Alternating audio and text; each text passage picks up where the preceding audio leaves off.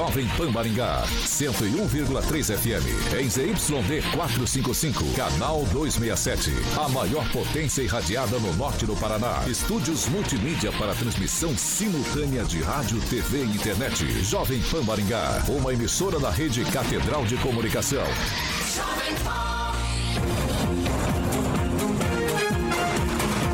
RCC News. Oferecimento Peixaria Piraju. Gonçalves Pneus. A rede da informação. Jovem Pan. A rádio que virou TV. Entra no ar. O programa de maior audiência de Maringá e região. RCC News.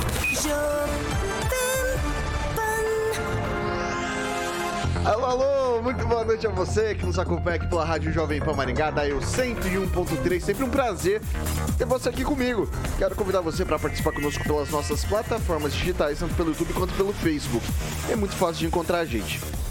Você vai fazer assim, você vai digitar Jovem Pan Maringá ali na barrinha de buscas, vai encontrar nosso ícone, nosso thumbnail. Clicou, prontinho, tá para fazer seu comentário, sua crítica, seu elogio. Enfim, espaço aberto, espaço democrático sempre aqui nessa bancada. Quer fazer uma denúncia um pouco mais grave, uma sugestão de pauta em espaço mais restrito? Manda uma mensagem pra gente, 449-9909-1013. Repetindo, 449-9909 1013. Esse é o nosso número de WhatsApp. Pode mandar sua denúncia ou sua sugestão de pauta que nossa equipe de produção vai apurar com o maior carinho do mundo para colocar em discussão aqui nessa bancada. Agora, se você quer ir pro embate com os nossos comentaristas, quer discutir os assuntos que são pauta por aqui, liga pra gente, 44 2101 0008. Repetindo, 44 2101 0008. Esse é o nosso número de telefone. Pode ligar que Caroquinha prontamente te coloca no ar para ir para embate aqui com os nossos comentaristas, com a nossa bancada. Dado esse recado inicial, ela, a bancada mais bonita, competente e reverente do Rádio Maringaense. Começa com ele, Edivaldo Magro. Muito boa noite. Boa noite, Vitor. Bancada reduzida em número, mas sempre expressiva em conteúdo, né, Carioca? Um abraço aí, uma boa noite àqueles que nos ouvem, nos assistem nessa tarde chuvosa. Nem sei se está chovendo fora ainda. Um abraço muito especial para o Fernando Rezende, é o superintendente do aeroporto. Um belíssimo trabalho desenvolvendo, sendo desenvolvido por ele lá, já pelo segunda, na segunda gestão do Ulisses Maia do Diário de Maringá, Gilmar Ferreira. Muito boa noite, seja bem-vindo. Uma ótima noite para você, Victor, Carioca, Edivaldo Magro também, o Calazans e a você que nos acompanha através das redes sociais, das plataformas da PAN e pela 101.3. Rogério Calazans, muito boa noite, seja bem-vindo. Boa noite, Vitor. Boa noite, Carioca, Edivaldo Magro, Gilmar Ferreira. E para você que nos assiste, uma ótima noite para você. E vamos que vamos. Ele que é o maior skate jockey de Maringá, Paraná, Brasil, América do Sul, América Latina, Mundo Porque Não Dizer Galáxia, Universo, Rock and Pop, Jurassic Pan. Alexandre Mota, Carioquinha, muito boa noite. Boa noite, Vitão. Quanto tempo, hein? Quanto tempo, hein, rapaz? Nem é. lembrava o seu rosto direito. Te deu uma notícia boa, pode ser que aconteça aquilo na segunda. Pode quero, ser, eu não, não quero criar, expectativa, não quero criar expectativa, exatamente. que depois a gente se frustra. Exatamente. Não é legal esse tipo Edivaldinho, boa noite, Vitão, meu querido amigo Gilmar e o nosso querido Calazans. E antes que os ouvintes perguntem, Cadê o Celestino? Cadê o Celestino? Não sei, Edivaldo. Eu não tenho ideia. O Vocês não sabem, paira. nós menos Celestino, ainda. quando não vem, normalmente ele tá com dor de barriga. Exatamente. É isso Preocupado, hein? acontecer. Ah, tá ou tá em Urubici. Tá com dor de barriga, Celestininha. Onde será que tá? Não sei. Boa pergunta. Onde está o óleo? Lembra? Eu achei que você tinha, você tinha resposta. Não, não sei, mesmo? cara. Tô preocupado com o Celestino e com o francês. Os dois. Os dois. Né, Calazan? Bom, Sim. enquanto a gente não desvenda esse mistério, vamos aos destaques. Vamos lá. Agora, os destaques do dia. Jovem Pan. Confederação Nacional dos Municípios orienta as cidades a não cumprirem reajuste do magistério e mais.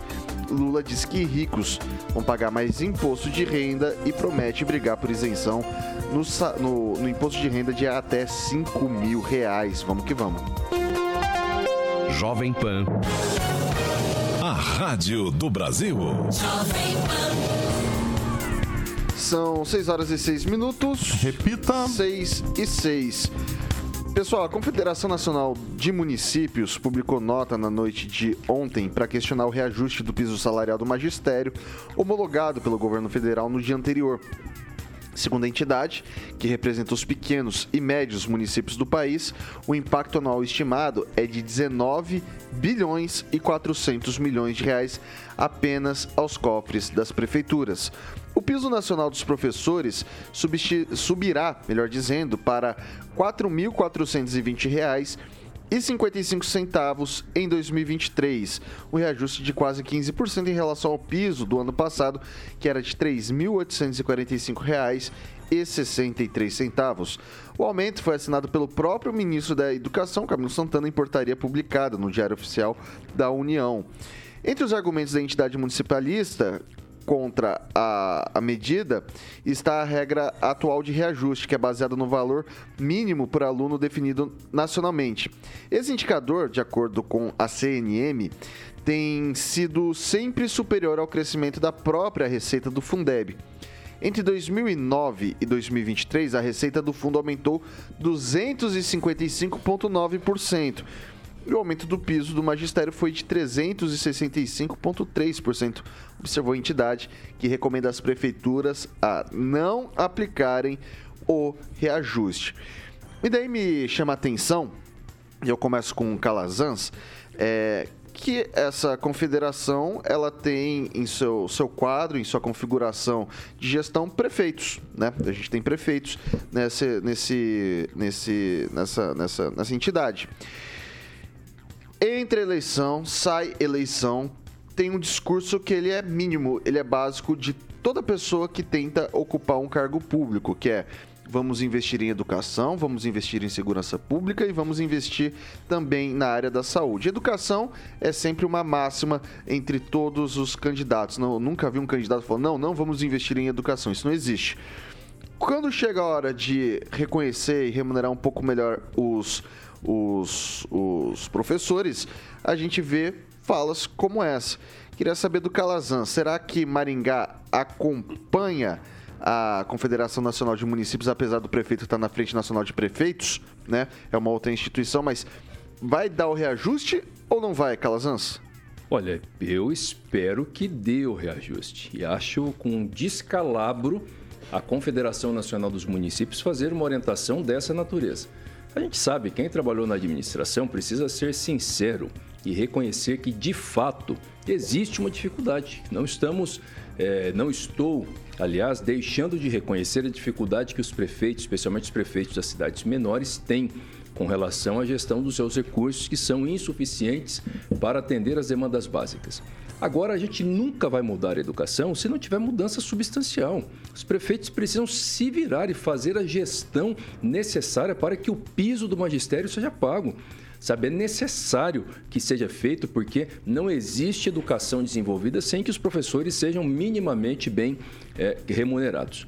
Quanto a Maringá, a nossa expectativa é que Maringá cumpra integralmente o piso, se bem que acredito né, posso estar enganado, que já deu sinais de que não cumpriria. Os benefícios concedidos em 2022 eram indícios, inclusive, de uma, digamos assim, vontade de criar esses penduricalhos nos vencimentos dos professores, de modo a não fazer o reajuste do vencimento básico, porque efetivamente o reajuste do vencimento básico ele gera um custo muito maior para o município, o reflexo em previdência, por exemplo, é muito maior, mas é muito melhor, é muito mais substancial. Esperamos que cumpra até para que o município não sofra uma ação judicial dos professores e fique muito mais caro lá na frente. Vale ressaltar, inclusive, Calazans, que um dos argumentos do, de todos esses municípios é a questão da responsabilidade fiscal, né? Mas tenho certeza que temos gestores competentes o bastante para poder fazer valer isso daí. Eu queria passar para o Gilmar, porque é o seguinte: a Prefeitura de Maringá não reconhece esse piso salarial, isso é fato, consumado, é, dito inúmeras vezes em entrevistas e também para o próprio sindicato é, o chefe de gabinete, a Procuradoria Jurídica do município, não reconhece esse piso salarial. Tem todo um embrólio jurídico que foi feito. Uh, essa, a lei que regulamenta o piso nacional indexava esses reajustes ao antigo Fundeb, a lei foi revogada para o novo Fundeb, e daí o pessoal está fazendo, tanto o governo Bolsonaro quanto o governo atual, fez esse reajuste por meio de portaria e na lei nova que está indexada isso daí diz que teria que ser via lei, né? Deveria ser aprovado por lei, coisa que não foi feita. Então, o, o Gilmar, para você ter substância de números, né? Hoje a gente tem aqui na nossa cidade o valor do professor de 40 horas, né? A remuneração dele é de 3 mil. R$ 894,15. A gente tem para o professor de Uh, de 20 horas, R$ 1.976,86. Passaria para 4.420 e do de 40 horas e 2.210 o de 20 horas. O que, que acontece? Onde que está o grande embrólio aqui do município? É, o educador, o auxiliar educacional, ele deveria, de acordo com a lei que regulamenta esse piso do magistério, ganhar de maneira proporcional às 30 horas. Ou seja, o salário que hoje deveria ser e não é de R$ 2.920, deveria passar para R$ 3.315. Queria saber de você, você acha, primeiro, que o município vai fazer a remuneração dos professores de 20 e 40 de acordo com o que foi regulamentado por essa portaria? E dois, será que o pessoal dos educadores infantil finalmente vão conseguir a proporcionalidade desse piso ou não? Olha, eu acredito que se não tiver nenhum embrólio jurídico, que isso aconteça, mesmo porque, se eu estiver equivocado, Calazans, você poderia me ajudar nisso, 25, no mínimo, 25% do orçamento do município tem que ser investido em educação. Se eu não estou equivocado, até gostaria que você pudesse me responder isso, é, não entra a folha de pagamento do, dos profissionais da educação nesses 25%? Entra. Entra os 25%? Eu vou, vou consultar isso agora. Ó, isso Se aí, eu não, estiver, não tenho eu certeza, eu fiz, eu fiz uma reportagem sobre isso e, na verdade, assim, não tem a desvinculação, porque incide do mesmo jeito no, na, na, assim. na, na responsabilidade fiscal. O que acontece é que do valor que é repassado do Fundeb, 70% é para investimento, é, 70% é para folha de pagamento e 30% é para mão de obra. Então ajuda na remuneração dos professores. Eu acredito que se não tiver nenhum embrólio jurídico, é necessário sim fazer esse pagamento, até porque precisa se gastar 25% do orçamento é, de Maringá na educação, é um dinheiro razoável que muitas vezes é é, como que se diz, tem que estar tá procurando é, coisas a serem feitas. Ah, o município até, vocês comentaram esses dias aí a respeito da, das creches, né? No caso das escolas para as crianças, foi muito bem comentado. É, é, algo que vai resolver, inclusive, o problema das vagas. Uma forma, tem muita gente até que questiona, por que, que o sindicato não questiona? Ah, porque a educação estaria sendo terceirizada. Não é verdade, porque acaba continuando sendo pública, só que de uma forma que não extrapole a folha de pagamento do município, que é outro tipo de verba, e resolve os problemas das creches. Voltando a isso que você me perguntou, eu acredito que se não tiver nenhum um embrólio jurídico e tiver uma boa conversação, é momento de fazer esse pagamento sim. Se eu não estou enganado também, só para fazer a correção, acho que é 25% para a saúde e 20% para a educação. O, não, o 25% para a educação e 15% para a saúde. saúde é assim, é, né? Isso referente à receita corrente líquida. A dúvida do Gilmar é se a folha de pagamento da educação, que é uma folha altíssima realmente, ela conta, ser... ela conta nesses 25%. Eu estou tirando essa dúvida na é, legislação se, aqui. Até se você me permite, Calazans, precisaria verificar isso, porque se for desvinculado, é uma forma até de poder dar outros reajustes para outras classes é, no caso é, da, do servidor público municipal. O, o Edivaldo, partindo-se desse pressuposto do alto índice, né, dos altos valores, e se puder fazer essa questão da remuneração, o questionamento que fica é por que, diante de tanto dinheiro, não se pagou até agora essa proporcionalidade para o educador infantil? Boa pergunta. Eu vou um pouco mais longe, voltando às declarações da Confederação Nacional dos Municípios. O presidente lá, nem sei falar o nome dele, Gil Koski, acho que é isso que é o presidente ele, ele falou que é inconstitucional a lei. Quer dizer, não há base legal para concessão desse aumento. Então, a base da argumentação deles está exatamente aí. Lembrando, Vitor, que o Guedes, que é o ex-ministro da Economia, ele queria fazer desregulamento, né, fazer esse, tirar essa desvinculação das receitas para que aumentasse o salário, para garantir.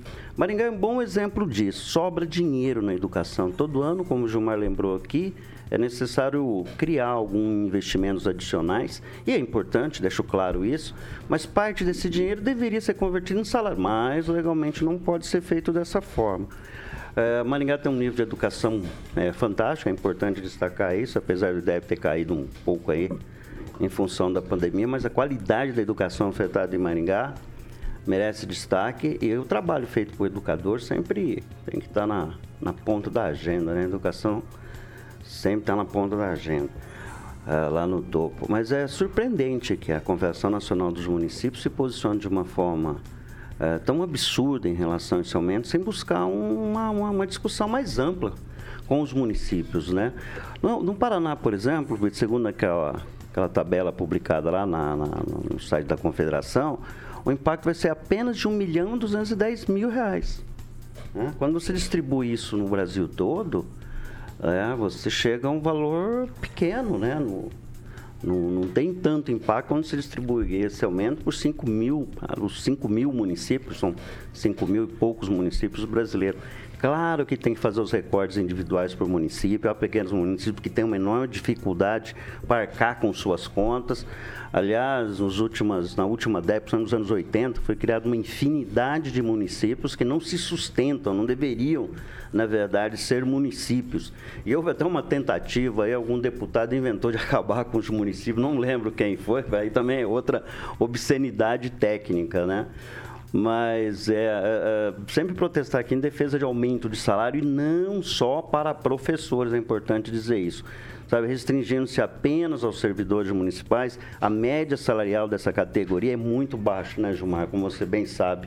Não chega a dois mil reais o salário básico, o salário de entrada de um servidor público. A realidade do servidor público, daquele que está lá na ponta mesmo, é bem baixa. Existem umas castas dentro, por exemplo, na procuradoria, mas a verdade do servidor público, aí extensiva ao servidor da área de educação, os salários são baixos. Maringá paga pequenos. incrivelmente mal. Mal, paga mal. O salário é. é um salário baixo. Então também preciso discutir, obviamente nosso debate aqui é da área de educação, mas a discussão da recomposição salarial de todos os servidores, né? E a educação, vou sempre insistir, né, a base do desenvolvimento do país, se repete, se discute isso, sempre isso está no topo da, da agenda de qualquer gestor público, mas isso não converge em decisões como essa agora, né, da própria Confederação Nacional dos Municípios, arguir contra uma, uma decisão, um aumento salarial. E, mais, e foi mais ainda o presidente, ele disse que o governo federal teme é, contrapôs-se a, a, a, uma categoria tão organizada quanto o magistério no âmbito nacional. Então, assim, uma conivência em aceitar para não haver, a, estimular um eventual conflito, uma, uma eventual greve, sem considerar as peculiaridades dos municípios. Aí está aberto o debate, mas sempre que a gente vai protestar por melhor de salário, para todo mundo, né? E não só para servidores. Olha, eu peguei aqui uma decisão, uma decisão do STJ. Já vou responder a pergunta do Gilmar também, mas antes uma decisão do STJ de 2018, um processo judicial com bastante é, pessoas envolvidas, e o STJ estava confirmando uma decisão do STF pela constitucionalidade do estabelecimento do piso do magistério e condenando os municípios que participavam do polo passivo daquela ação judicial a pagar o retroativo corrigido e com juros para os municípios. É isso que eu estou dizendo. No final das contas, sai mais caro, tem que fazer a gestão para cumprir. E aí, Gilmar, é, o gasto com a folha de pagamento do magistério ele também entra nos 25% sim. Só que de fato existe uma contradição na legislação, e eu me lembro até que debatia bastante isso, porque o município continua com a lei de responsabilidade fiscal. Então ele tem dinheiro sobrando a educação, não pode aplicar na folha, porque às vezes isso vai impactar diretamente no índice que é geral. Não tinha que ter uma desvinculado? Deveria, claro. Tinha que ter um tinha que desvincular a educação ou ter um índice específico da educação porque isso gera uma contradição. Então, Tem o dinheiro lá, não pode pagar o salário porque vai impactar no índice total da folha, e é por isso que tem prefeito que vai terminando o ano e fica desesperado, começa a fazer é, compras, né? Tipo é, livro de lógica sem comprovação, né? Que é o que Livro de aqui. lógica, prédio, entendeu? Que são coisas assim, laterais da educação, porque não podem investir diretamente no salário. Isso também acontece, também é uma dificuldade para os prefeitos. Aliás, é uma dica, né, gente? Isso aí é conhecido. Até para os deputados de Maringá, levar essa pauta. Isso tem que mudar. Precisamos que... desvincular, então. Exatamente. A solução seria, ao meu ver, seria essa, Calazans. Exatamente, tem, tem que criar um índice, se for para criar um índice também para não deixar o município é, sem nenhuma limitação do gasto com o pessoal, porque tem que melhorar o salário do magistério. Mas também não pode deixar, digamos assim, a situação completamente desregulamentada, né? Então, mas tem, tem que criar um índice que seja específico do magistério o índice do magistério não poderia estar colocado junto com o geral do município. Uma vez que o, que o magistério, a educação, na verdade, ela tem uma verba carimbada e alta, 25% da receita corrente líquida do município, não é pouca coisa. Então, se existe essa verba carimbada, tinha que ter um índice específico só para o magistério, porque aí permite que o prefeito conceda o reajuste, que é mais do que devido, e também, de repente, ajuda né, esse pessoal da Confederação Nacional dos Municípios, essa diretoria, esse presidente, a parar com esse descalabro, porque se a contradição existe, o problema tem que ser resolvido mudando lá a legislação, tornando ela coerente e não deixando de cumprir o piso, prejudicando o professor. Ele não é o culpado disso. Oh, me permite, Vitor?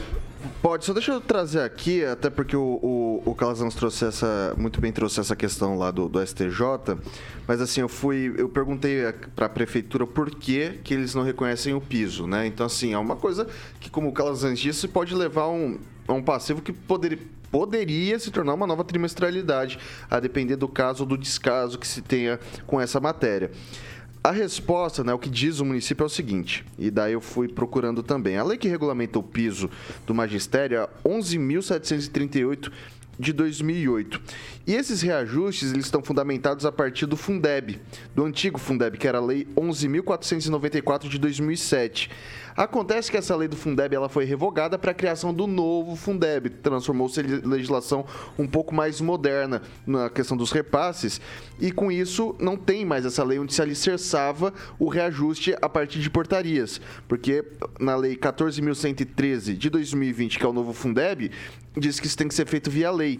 O que não foi feito, foi feita uma portaria no ano passado, esse ano novamente uma portaria. Ou seja, é, se mantém esse, esse, esse se mantém o valor que era antigo e não se aplica esse reajuste. O município, todavia, no ano passado, ele reajustou o valor que ficou dentro, ficou ainda uns 40 reais superior ao piso que estava instituído, porque ele aplicou sim o valor, o valor para manter o que estava tava dizendo a, o que seria a legislação nacional. Só que na hora de pagar o valor dos dos educadores, dos auxiliares educacionais, eles fazem um pagamento é, para as 30 horas igual ao do professor de 20. Eles não fazem a distinção, e essa distinção de valores, a proporcionalidade, independentemente do grau de formação, é amparada pela lei anterior, que era a lei 11.738 de 2008, que regulamenta esse piso do magistério. Então, tá tudo isso, então, eles pagam mas pagam pela metade. O auxiliar educacional, que eu diria que é um, um, uma parcela considerável desses profissionais, continua uh, desamparado nesse sentido do piso e magistério. Aí você tem, tem, que considerar que o artigo 37, um dos incisos do artigo 37 da Constituição Federal, prevê a irredutibilidade de vencimentos dos servidores públicos, do mesmo, do mesmo modo que, que o artigo 7 prevê a irredutibilidade de salários. Essa irredutibilidade ela pode ser tanto direta quanto ela também poderia ocorrer de forma indireta. A, irredutibilidade, a redutibilidade, na verdade, né? a redução. A redução indireta ocorre exatamente quando se tem a mudança de critérios, se eleva todos os salários e aí de repente não aplico, como aconteceu no caso citado por você, Vitor, agora, né, por, é por educador, não é isso? Isso, por auxiliar educacional. O, o auxiliar educacional. Que é só do magistério, pra, não tem a graduação. Para ele não se aplica e se aplica um critério que não respeita a proporcionalidade da quantidade de horas que efetivamente ele trabalha. Então eu tenho uma redução indireta dos seus vencimentos, ferindo um preceito fundamental do artigo 37 da Constituição, que é a irredutibilidade de vencimentos dos servidores públicos. E daí só para passar para o Gilmar também já te municiar de mais coisa, Gilmar, eu fui atrás das decisões que foram tomadas depois dessa mudança do Fundeb. E a gente teve, daí a gente tem a questão da primeira vara federal de Santana do Livramento, um magistrado deu como procedente o município, mas isso também já foi avalizado por tribunais. Então o TRF4 já julgou procedente algumas ações que foram é, impetradas nesse sentido em favor dos municípios. É por isso até que Maringá, quando conversei com a administração, estava extremamente tranquilo nessa questão. Pode falar, Gilmar. É, na verdade, o que eu vejo é que há uma necessidade. Nenhum gestor gosta de discutir quando é, deixa de dar reajuste, principalmente para servidor público. Isso é até deselegante, vamos colocar assim. Mas, por outro lado, o, o gestor precisa ter a tranquilidade jurídica para que, que isso possa ser feito. É, o, o, no caso, o Calazans respondeu que esses 25% é, se, no caso, se investe 25% do valor do orçamento do município em educação, é contabilizado, sim, é, no caso, os salários dos servidores da área da educação, mas não é desvinculado do total que seria o teto para que pudesse é, ser investido, não, é, não gasto, mas investido em folha de pagamento. Então, eu acredito que, da mesma forma que se pede para que pague esse salário que é justo, ah, o legislador, ah, quem fez essa medida, deveria também dar a possibilidade para que os prefeitos de todas as cidades pudessem, é, no caso, usar dessa forma. Não sei se seria regulamentar outra lei, fazer outra lei, mas que desse, é, no caso, estabilidade jurídica para que o gestor possa fazer os pagamentos. E nós precisamos lembrar também que foi discutido o piso da enfermagem. Só que o piso da enfermagem, os hospitais, principalmente particulares, é, a, chegou a ameaçar mandar, é, no caso, enfermeiros despedirem enfermeiros. Então, é uma outra coisa que precisa ser visto também e acabaram deixando, não dando esse reajuste para a equipe de enfermagem. Vale lembrar que algumas áreas nós não podemos sempre falar que o servidor público ganha mal. Tem servidores que realmente necessitam de ter o seu reajuste. Só que uns precisam de 30%, outros de 5%, outros é, têm um salário um pouco mais defasado. O que se precisa é conversar com cada, é, no caso, é, servidores, né, cada classe de servidores, e ver o que pode ser feito. É isso que eu penso dessa forma, porque nenhum gestor gosta de não dar o ajuste necessário, principalmente quando se diz salário. Mas precisa de uma lei que dê tranquilidade, para que depois ele não saia também. Uma hora ele responde porque não deu o, o reajuste, outra hora ele responde porque deu reajuste. Precisa de segurança jurídica nisso, não é isso, Calazans? Ok. Ó, Sim. Só deixa eu trazer alguns números para vocês também. Esses números eu vou atualizar no decorrer da semana, tá? Mas para o ano passado, o repasse do Fundeb para o município, Edivaldo, foi de 172 milhões 225 mil. Desse, desse valor, 70% tem que se destinar à folha de pagamento e 30% para investimento em estrutura. Ou seja, 70% de a 172 milhões, daria algo em torno de 120 milhões para auxiliar na folha de pagamento. O reajuste do, do ano passado do auxiliar educacional, Calazans, de R$ 1.976 para R$ 2.920, que seria o que regulamentaria o piso para a proporcionalidade das horas, segundo a administração, custaria 54,2 milhões por ano, ou seja, 4 milhões e meio por mês, tá? Extra. Isso sem contar os servidores inativos, porque quando, quando você reajusta o piso salarial, isso incide também nos servidores inativos. Então é um impacto que, se você for pegar ali, é de quase metade do valor da folha de paga, do, do, do que seria de remuneração para folha de pagamento do Fundeb. A gente tem 120 milhões, estaria ali em 55, seriam uns 45% do valor do Fundeb só para esse reajuste somente dos auxiliares educacionais. Então, números como esse acho que a gente tem que levar também em consideração. São 6 horas e 29 minutos. Repita. 6 e 29.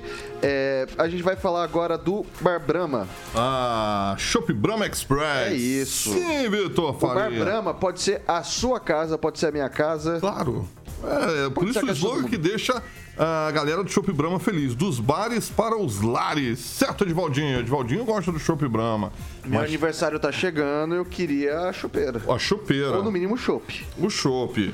Claro que o nosso querido Calazans vai bancar porque ele adora o Chopp Brahma Express junto com. Você gosta também, Gilmazinho? Ótimo. Aí, então beleza. Então, tô, tô, sem contar o Celestino que adora também. Então, como o Vitão falou, olha meu amigo Bigode ali no canal do YouTube, você também pode ter essa chopeira na sua casa. Aí, final de semana se aproxima, afinal de contas, amanhã já quintou. E aí você já prepara, liga lá no 3027 3020, 3027 3020 44 que é Maringá. E aí você pode ter a chopeira pro sabadão, domingão com a galera, como o Vitor falou, assistir um joguinho, bater papo, ou jogar, ou jogar dominó como eu e o nosso querido Edivaldinho, que a gente joga dominó. Tu sabe, eu e o Edivaldo, a gente é só no dominó né, Edvaldo? Na verdade, que a gente está aqui, né, esse perfilzão, layout, desenho, não ajuda a jogar outra coisa, né? Dominózinho. Eu já fui um meio esquerdo de muita qualidade. Hoje é dominó e, agora, poker, né? Pô, Texas poker. Agora, né? o Calazans, como é chique, ele joga golfe. Não, mas isso é diferente. Você joga, você joga o Texas Hold'em? Isso, você joga Texas Hold'em. Ah, essa foi boa. Eu gostei da referência. Não é? O Calazans não tem cara que joga golfe? Tem, sim. Joga golfe. Joga golfe, Calazans? Joga golfe. Meu Joga golfe é chamado, lá no Mato Grosso do Sul, onde eu nasci, é chamado de bolita, entendeu? Bolita, bolita é. né? Aqui é Bolita. burquinha, que é o golfe que eu jogo. Ah, boa. Betis também. Betis Bolinha de gude. Levei meus filhos esses dias pra jogar Betis. Boa, mandou bem, Calizões. Então é o seguinte, você também, se você for retirar lá com a galera do Shop Brahma, Vitão, aí obviamente você não vai pagar a taxa de frete. Agora, se você quiser que eles entreguem, eles entregam sem problema nenhum. 3027 3020, shopbramaexpress.com.br, acessou, pediu, brindou, como o Vitão falou, dos bares para os lares, Vitor Faria. 6 horas e 31 minutos, Caroquinha. Repita. 6 e 31 a gente faz um rápido intervalo aqui pelo Dial 101.3, mas a gente continua nas nossas plataformas digitais, tanto pelo YouTube quanto pelo Facebook. Não sai daí, a gente volta já já. RCC News. Oferecimento. Peixaria Piraju, Avenida Colombo 5030. Peixaria Piraju.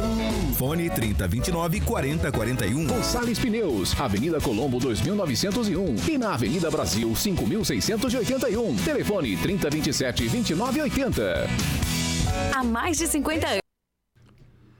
São 6 horas e 31 minutos. A gente está de volta aqui pelas plataformas digitais da Jovem Pan Maringá. Seu momento, meu caro ouvinte, minha cara ouvinte. E aí, Edivaldo Odi. Di, o que, que o pessoal tá falando por aí? Quem fala é o Netinho. Faz tempo que eu não vejo. Manda um abraço aí pro Neto. Né? Tá vindo a parte da manhã, a gente não tem se encontrado. Eu vou mandar um abraço pra rapaziada lá de Juranda. né? A gente tá fazendo um trabalho lá. Juranda vai ser conhecida ainda como a cidade do milagre. Aconteceu um milagre lá muito interessante, reconhecido pelo Vaticano, inclusive. O prefeito está organizando lá um monumento na entrada da cidade, tem uma série de atividades sendo desenvolvida lá. E eu deixar um abraço para a rapaziada, que a semana que vem vamos estar lá. E hoje eu disse que ia mandar um abraço para eles, que o pessoal de lá está nos assistindo nesse momento. Então fica um abraço aqui para a rapaziada lá para Jurando. Calazans. Juranda é uma cidade muito boa. Já fui lá várias vezes, gosto muito de lá. O Claudemir de Freitas, né, que sempre participa ativamente aqui do nosso chat, ele está dizendo o seguinte aqui, ó. Primeiro um abraço, Claudemir. O judiciário, políticos, alguns cargos federais do alto escalão aumentam os salários entre 35% e 50%. E junte-se a isso os benefícios. Por que não aumentar os professores que são mais importantes? Muito bem lembrado, porque na hora de aumento para os professores, aí vem o tecnicismo, né? Ah, porque tem esse detalhe, a portaria não é lei e tal. Mas lá em cima, a situação passa e passa tranquilamente. Gilmar. Mandar um abraço para quem está nos acompanhando através do rádio, nas plataformas da Jovem Pan. Tem um ouvinte nosso aqui, ó, que é cívico-militar, que sempre escreve aqui, né? Mas eu queria saber qual que é o nome cívico-militar. Podia colocar aqui o seu nome aqui, ó, cívico-militar, né? Um abraço para você, continue escrevendo, mas se apresenta aqui pra gente também. É isso aí, ele inclusive perguntou se vai ter mais ingressos para sortear. Acho que nos próximos jogos a gente vai, vai, vai trazer mais, mais novidades por aí. Edivaldo Mago, você É, até deixa- tirou o óculos. O que, que você vai falar, Não, meu velho? então, na verdade, eu só quero lembrar que eu esqueci de citar a prefeita aí, né? Que é a Leila Mioto. Tá lá no. Acho que é o terceiro, já o quarto mandato dela na prefeitura, né?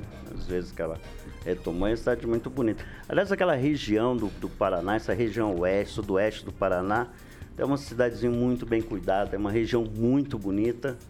E muitas vezes é, as pessoas não conhecem, não vão para lá, mas quando conhecem as cidadezinhas, oportunidade de diversão, claro, não tem praia, mas tem muito turismo rural, muita cachoeira, que nem entrou do Mato Grosso, né? Voltamos. É, Belo. 6 horas e 34 minutos. Repita. 6 e 34, Carioquinha. Vamos falar de Superga. Claro, Vitão. Superga em Maringá. Muito feliz. Olha, eu tenho encontrado, inclusive encontrei uma moradora do prédio onde moro. Ela foi lá na Superga, é uma advogada, e ficou encantada é, com tênis é, italianos, como eu falei, eu sempre friso aqui, ela frisou 110 anos de história, e ela foi lá, comprou e tá feliz da vida. Então um abraço pra Val, uma advogada que mora no meu, no meu prédio, foi lá na 15 de novembro, número 260, e comprou. Aí ficou muito feliz, tá usando lá e mandou avisar que adorou, muito macio.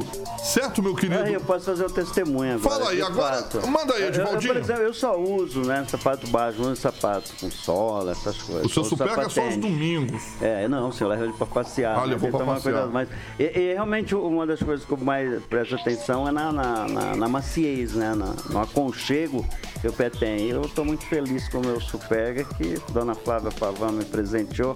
E ela Aliás, já Fez uma- aqui? Ela já escreveu aqui, ó. Superga é top. Superga é top. é. Eu Fizemos uma que era a homenagem. Flávia Pavan que tinha ganhado. Não, mas- ela patrocinou. tô aí, patrocinou. Vou ter que pagar ainda, ainda vou ter que pagar essa Olha, conta Flávia, ela falou que ela foi lá e pagou. Falou, Carol, isso aqui é pra ele não dizer que eu, eu estou pagando. Fizemos uma homenagem.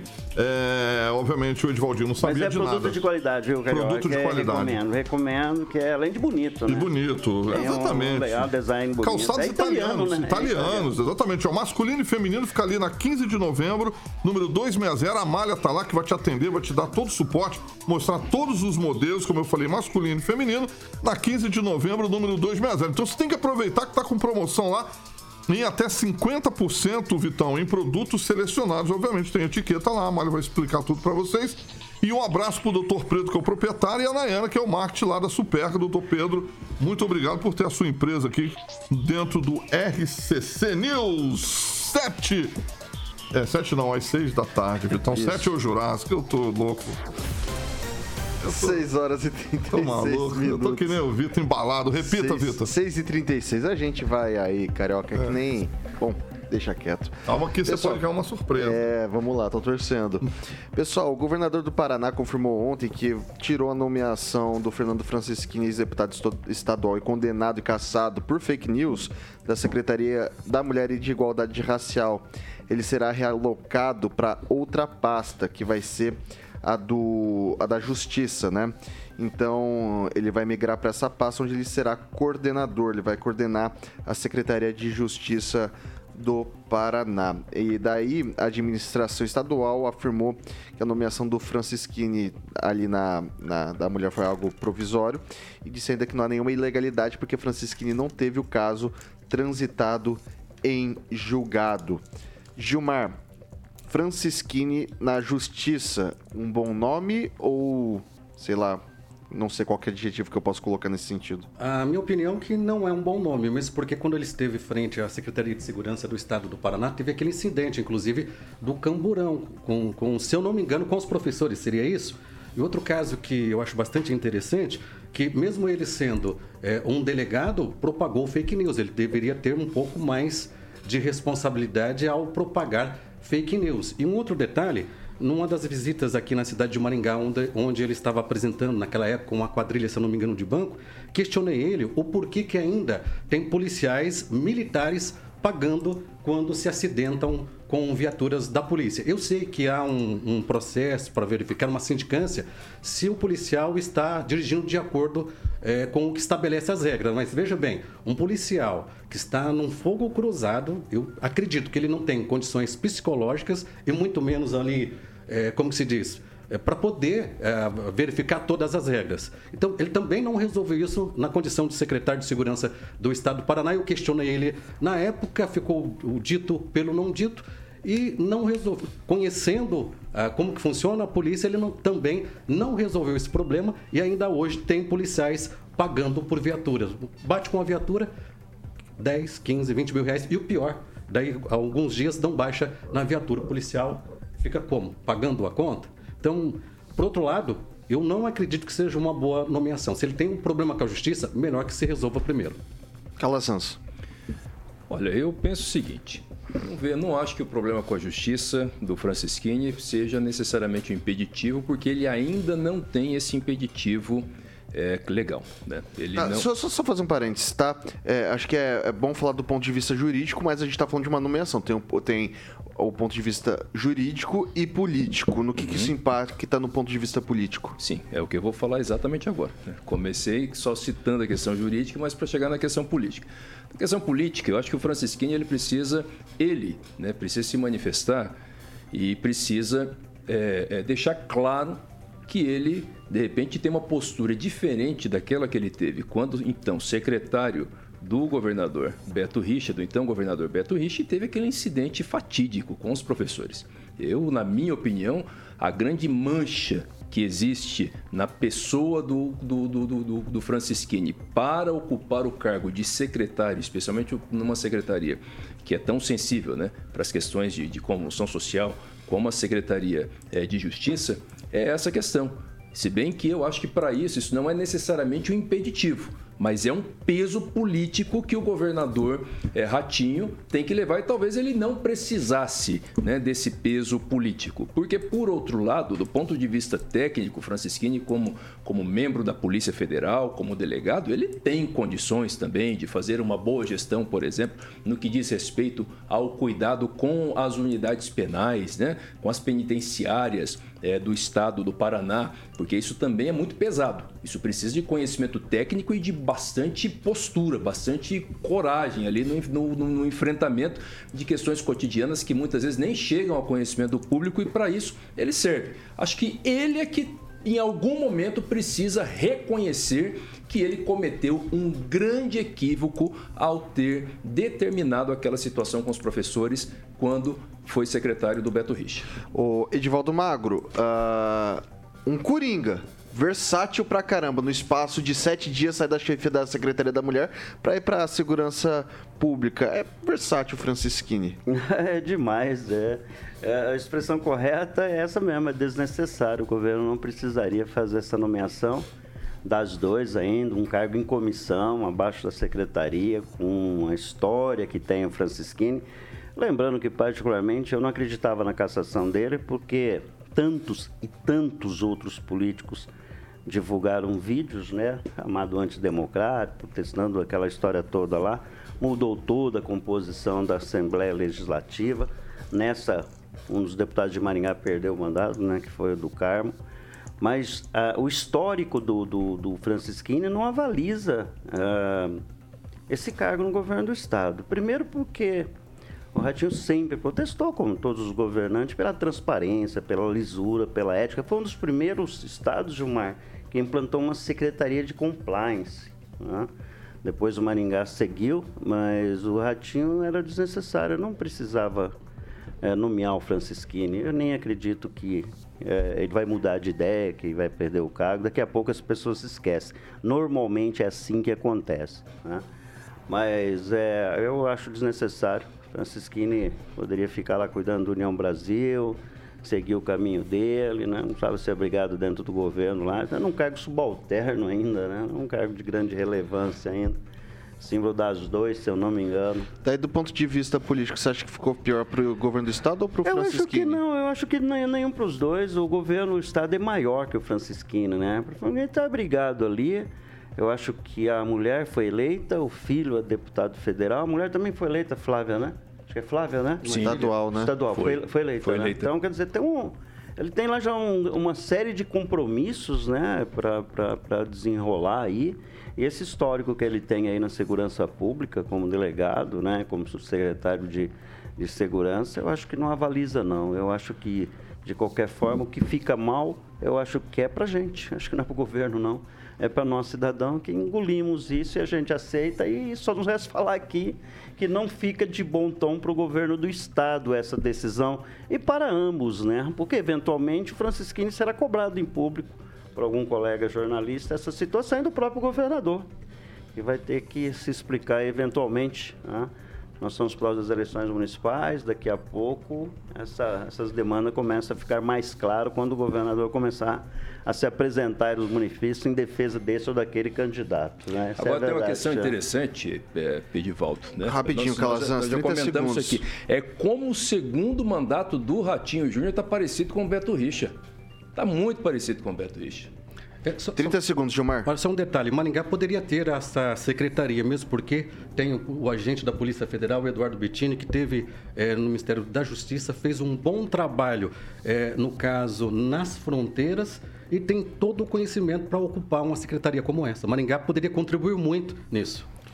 6 horas e 44 minutos. Repita. 6 e 44. Vamos falar de Beltrame Imóveis Carioquinha. Muito bem, Vitão. Hoje o garoto propaganda Celestino não está presente. Eu vou aqui é, ilustrar, no caso eu vou falar, o nosso querido Samuque vai estar ilustrando ali O Beltrame Imóveis é tradição e confiança, todo mundo sabe. Eu sempre gosto de frisar antes de chamar o Celestino aqui. Um bom negócio imobiliário em Maringá. São especialistas em vendas, loteamento, locação, compra. A Beltrame Imóveis sempre tem a melhor opção para você, ouvinte da PAN, que está procurando. Pode ser um imóvel residencial, Vitão, comercial, e tem o um site para que você possa estar tá acessando, que é beltrameimóveis.com.br, o Instagram, arroba beltrame.imóveis, e tem o telefone da Central de Atendimentos, que é o 3032 32 32 44 3032 32 32. Mais uma vez, um abraço pro Toninho Beltrame, saudade dele. E o slogan que deixa o Toninho Beltrame muito feliz: quem procura na Beltrame, Vitão? Acha sempre, Carioquinha. Sempre, Vitão. Beltrame Imóveis. São 6 horas e 46 minutos. Repita: 6 e 46. É, pessoal. Tem quem diga que promessa é dívida. Eu sou desses, acho que quem promete tem que cumprir, né? Senão não tem por que prometer. E daí é o seguinte: o presidente da República, Luiz Inácio Lula da Silva, conversou com representantes de centrais sindicais hoje e ressaltou que brigará com o Congresso Nacional pela reformulação do imposto de renda. Nas palavras do mandatário, é necessário mudar a lógica da atual tributação e diminuir para o pobre e aumentar para o rico. Abre aspas. Nesse país, quem paga imposto de renda de verdade é quem tem o lerite de pagamento, porque é descontado no pagamento e a gente não tem como não pagar. Mas a verdade é que o pobre que ganha 3 mil reais por mês proporcionalmente paga mais do que alguém que ganha 100 mil por mês, explicou. O chefe do Executivo Federal pediu o apoio da população e disse que será necessário uma comoção da população brasileira para convencer os congressistas a aprovarem a medida. Abre aspas novamente. A gente não ganha isso se não houver mobilização do povo brasileiro para colocar o pobre no orçamento da União e colocar o rico no imposto de renda, completou. A proposta do presidente é de isentar os trabalhadores que recebem até 5 mil reais por mês. No evento, Lula também falou sobre o salário mínimo, informou que os Ministérios do Trabalho e da Previdência terão 45 dias para apresentarem uma política de valorização do mínimo com um reajuste acima da inflação. Abre aspas, para finalizar, o salário tem que crescer de acordo com o crescimento da economia, pontuou o ex o atual presidente Luiz Inácio Lula da Silva. E daí, na verdade, o que eu queria ver aqui, eu queria começar agora com o Gilmar, chama atenção essa questão do imposto de renda, da, do, até 5 mil reais essa isenção, porque fala que dá, promete, daí depois fala que não dá, daí depois fala que vai brigar, daí em que pé que a gente fica, Gilmar? Eu acho que precisa ser resolvido, até porque não houve é, o reajuste da tabela do imposto de renda. E tem muita gente comentando, olha, o governo acabou de assumir e já está cobrando o imposto de renda de quem ganha um salário e meio, que não é verdade. Não houve a correção necessária nesses últimos anos. Há uma necessidade, sim, de fazer uma verificação para que quem. É, a gente sabe que é importante o empresariado, as pessoas que têm muita renda, elas têm outras formas que são beneficiadas. Um grande industrial, um grande empresário, ele tem sempre as fórmulas de até legais, inclusive, de não se pagar tanto imposto, mas o assalariado realmente vem descontado na fonte. Então, primeiro, ele precisa resolver esse problema de que quem está com um salário e meio é, vai pagar imposto de renda. Eu acho que isso precisa ser resolvido. Sabemos que hoje já começou a tabela para ser pago aquele auxílio é, do governo de 600 reais já nesse mês de fevereiro. Em março já começa a ser pago também 150 reais é, por criança de 0 a 6 anos há por parte, neste momento do governo, uma atenção para, essas, para, para esses reajustes. Mas é algo que precisa fazer sim, porque o assalariado não tem como fugir. É, vem descontado em folha de pagamento. Rogério Calazans. É, eu acho que o governo já começa é, recuando com relação às suas propostas. Né? Essa é uma das principais propostas aí com, com efeito imediato que mexe com a vida da maioria absoluta das pessoas no Brasil. É uma necessidade, tem sim que, que isentar o imposto de renda quem ganha até 5 mil reais e o governo tem condições para isso. Precisa fazer aí as medidas necessárias, a gestão, cortar gastos, que não é algo que, que, que esse governo especialmente seja muito afeto, né? Cortar gastos. Precisa fazer gestão mais dura, por quê? Porque quando você libera a população é, deixa de cobrar o imposto de renda de quem ganha até 5 mil reais, você, você vai consumir mais Consumindo mais é mais produção, é mais indústria funcionando, é mais consumo, mais dinheiro circulando, mais empregos sendo gerados e, consequentemente, mais dinheiro voltando para o governo. O problema é que o governo consome muito antecipadamente, né? ele gasta o dinheiro que ele não, não recebeu ainda. Então precisa fazer cortes mais duros e essa foi uma proposta fundamental debatida na campanha que precisaria ser encaminhada agora, conforme foi dito pelo atual presidente. O Edivaldo, sua vez. o Calazans falando, parece o Lula falando. Porque ele falou exatamente isso, né? Que com mais dinheiro, né? Você precisa fazer o dinheiro circular. Mas, Vitor, não é o primeiro presidente que fala em mexer. Né, Bolsonaro também falou. Todos falaram, Fernando Henrique falou, e não conseguiram mexer. O Lula sabe que ele tem restrição do próprio partido, porque ele estaria fazendo uma renúncia aí de em torno de 60, 70 bilhões de reais. Economistas dentro do partido que tocam o governo é, são contrários, sabe que vai ter uma resistência enorme no Congresso com relação a isso. Há movimentos organizados, os empresários, por exemplo, acabaram de afastar o Josué Gomes lá, Josué Gomes, né, que era que é o presidente ainda da Fies, mas há um movimento lá em função da posição dele, né, que levou junto a Fies de apoio ao Lula. Então existe uma organização muito grande é, de resistência a essas medidas.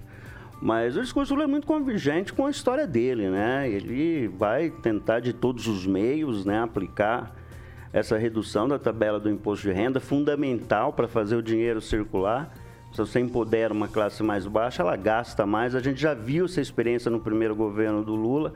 Funcionou, há controvérsias, há contradições nesse discurso. Mas a verdade é que as pessoas chegaram a viver melhor. Andavam de avião, havia Obviamente você vai criando um passivo, né? Isso cria dívida. Mas o governo, como o próprio Calazans falou, tem muito dinheiro. Se ele enxugar a máquina um pouco, dá para garantir às pessoas condições melhores de vida, né? As pessoas querem comer picanha, né? Você pode até ser um, uma retórica, só um, um esforço gramatical, mas é uma forma de dizer às pessoas que você pode comer melhor, você pode viajar de avião, você pode no final do ano ir para a praia com a tua família, comprar uma roupinha para os filhos e comer uma pipoca no cinema. Acho que esse é o grande objetivo. E isso não tem a ver com ideologia, com partidos, tem a ver com verdade de um povo, né? Depende que o PT está lá ou não. O que as pessoas querem é viver bem, ter qualidade de vida, ter um pouquinho de dinheiro no bolso. Esse governo, eu sempre digo que eu defendo o governo e nunca partidos. Governos comprometidos com uma agenda social sempre particularmente, independente de quem está lá. O que nós devemos defender é governo. E, e, pautas que atendam esse princípio de igualdade, de isonomia, de buscar um pouco, tirar um pouco quem tem mais e dar um pouco para quem tem menos. E não nesse conceito socialista, de comunista, não em absoluto. Com margem legal, com ampla discussão com a sociedade, com o Congresso, que necessariamente passa pelo Congresso. E vamos esperar que de fato isso aconteça. Hoje foram mais de 500 sindicatos reunidos lá, eles sabem que precisa construir essa ideia e não vai ser fácil, né? E vamos sempre torcer para que as coisas transcorram dentro da normalidade, né? Sem briga, sem... E que seja discutido, seja transparente, seja um debate absolutamente dentro da normalidade que a gente prega, democracia sempre, Vitor. Ô, Calazans, deixa eu te fazer uma pergunta. Essa frase aqui, bem rapidinho, tá? Que já estamos encerrando o programa, né? Mas essa frase aqui me chamou a atenção. O salário tem que crescer de acordo com o crescimento da economia. Uhum. Admite Lula o crescimento da economia do governo passado nessa frase? Ou conta com o crescimento apesar dos gastos exacerbados que a gente teve que fazer para o orçamento desse ano? Eu acho que os dois. Né? Acho que ele conta com, com um gasto é, exagerado, mas também admite o crescimento, porque efetivamente aconteceu.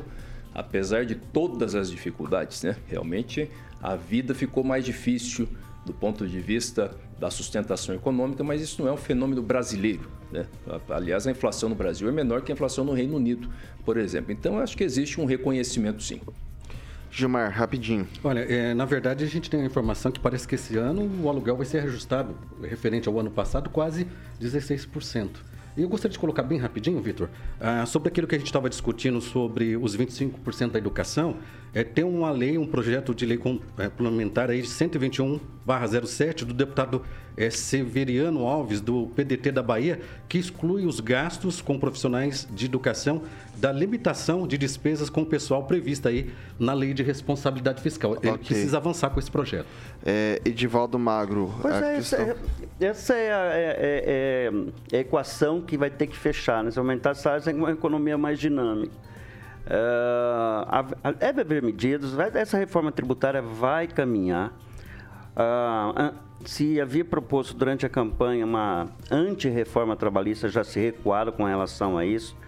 O ministro do, do, do Trabalho disse que isso vai ser feito de forma muito pontual, muito ponderada e é muito importante. Houve avanços importantes nessa relação trabalhista. Então, eu acho que não pode assim, ceifar tudo de uma vez, é uma ampla discussão. Há pontos que precisam ser discutidos. Essa questão, por exemplo, dos motoboy, né, que essa relação é precária. Então, esse governo tem assim, uma série de desafios dentro da proposta social. E, é, e, Ok. e ela tem que caminhar junto com a agenda política, com a agenda econômica. Né? E aí é aquele pacto, né? Precisa ser feito um pacto social e econômico novamente, porque senão a gente vai ficar Ok. na eterna discussão. viu? É, eu tô torcendo, eu tô querendo ver a tal da reforma tributária, que pra mim isso aí é cabeça de bacalhau. Todo mundo fala, mas eu 40 nunca anos vi. circula o primeiro Mas projeto, há eu- 40 se não, anos. se não tiver reforma estrutural do Estado, impossível reforma tributária. Esquece, Sim. não vai sair. Sim, eu também acho. Mas assim, estão falando, né? Você ouve, né? Por isso que eu digo, é cabeça de bacalhau. Sempre ouvi falar, mas nunca vi uma cabeça Teria de que resgatar o projeto de emenda. Vou deixar polêmica aqui, não dá tempo de debater. O Gilmar não vai poder bater em mim, nem o Edivaldo. Porque tem que resgatar a PEC que foi apresentada pelo, pelo Guedes lá no Congresso de Reforma Estrutural do Estado. 6 horas e 56 minutos. Repita. 6 e 56 não dá tempo pra mais nada, Edivaldo Magro. Ufa. Muito boa noite e até amanhã. Boa noite. Eu tenho um mai- um baita respeito pelo Guedes. Eu acho que foi um economista muito qualificado, muito talentoso. Então, deixar claro isso. Que às vezes a gente é contra. Não, não. Eu não faço nunca recorte ideológico, não. Eu, eu, vamos lá, boa noite. protesto pelo Brasil. Boa noite, boa noite. Tá todo mundo aí. É, Gilmar- ótima- Sempre me corta aqui. Gilmar. Uma ótima noite para vocês que estão nos acompanhando, ao pessoal da bancada. Precisamos lembrar que nós estamos apenas a 18 dias de um novo governo. Estamos a. Ah, entendi agora, desculpa. é, Calazans. Culpa do programa da Sete. Quero mandar um grande abraço para o Paulo Rogério do Carmo, né, deputado estadual, né, que fez esse trabalho gigantesco aí, de pular de 17 mil para 52, mais de 52 mil votos, está nos assistindo fenômeno, aqui, bem nos ouvindo. Exatamente, está aqui, me mandou uma mensagem, um grande abraço. E Deus te abençoe em nome de Jesus. Até amanhã. Vencemos mais um dia, Caroquinha. Mais um dia. Amanhã quintou, hein? Quarta-feira já era, amanhã é quinta-feira. De repente, sexta-feira, você pode ter uma notícia feliz. É, eu tô querendo dessa notícia aí. hein? Paulo, Paulo É. Caetano, Paulo Caetano, não, Ganhou Paulo. mais 30 dias de férias. Essa é a notícia. Então É, ele fica feliz falar- que ele vai continuar no ar de manhã e à noite. É o sonho da vida dele. Rapaz, você nem brinca com isso que já me dá até um- uma palpitação aqui. Eu tô quase chorando já. Né? Tô quase chorando Não, de aqui. repente, o nosso querido Paulito pode ser. Lula vai mudar a reforma trabalhista, não pode acumular mais férias, vai dar problema para a empresa. Deixa o Paulo Caetano mais 90 dias 90 fora. dias. Oh, meu Deus, mas Você vê não- que o Calazans te ama, né? Daí eu vou ter que arrumar um atestado médico, não vai ter jeito. Vou ter que. E vai ter, e vai ter substância, meu atestado que eu vou precisar de verdade, não vai ser picaretagem.